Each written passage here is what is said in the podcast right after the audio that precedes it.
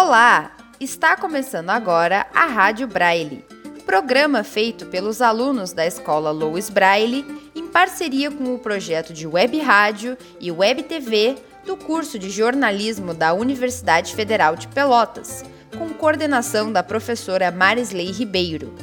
Aqui na Rádio Braille, você acompanha o Braille na Bola, em que os alunos da escola Louis Braille trazem informações e notícias do futebol.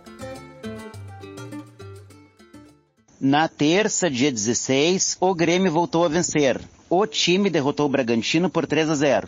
Os gols foram marcados no primeiro tempo por Diego Souza, de pênalti, Lucas Silva e Jonathan Roberto. No sábado, o time enfrentou a Chapecoense, ganhou de 3 a 1 e, e ganhou a vitória. O time ganhou fôlego. E esperança para contra o rebaixamento. Na quarta-feira, dia 17, o Internacional perdeu de 1 a 0 para o Cuiabá, o que, que tomou, que conta, tomou do conta do jogo desde, desde o primeiro do primeiro minuto. O único gol da partida foi o pênalti, Cara. marcado por Elton. O Flamengo também derrotou o Inter por 2 a 1 no sábado. Com o resultado, o Colorado segue estacionado na sétima colocação da tabela. A derrota diminuiu a chance do Inter de se classificar para a Libertadores na próxima temporada. No domingo, o Brasil enfrentou o Botafogo de, de- do, Rio, do Rio de Janeiro, perdeu de 1 a 0. O, o Vitória, o, Brasil, o, o Fogo foi campeão da Série B e o Brasil é o último colocado, 23 pontos.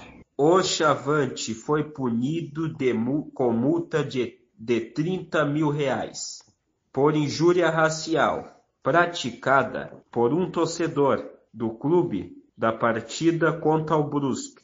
Em setembro, já o torcedor foi proibido de frequentar os jogos do time por 900 dias.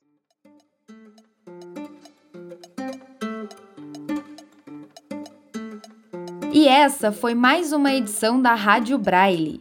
O programa tem vozes de Andréa Cardoso, Bruno Garcias, Eberson Caldas, Fabrício Castelo e coordenação da professora Marisley Ribeiro. Até o próximo programa.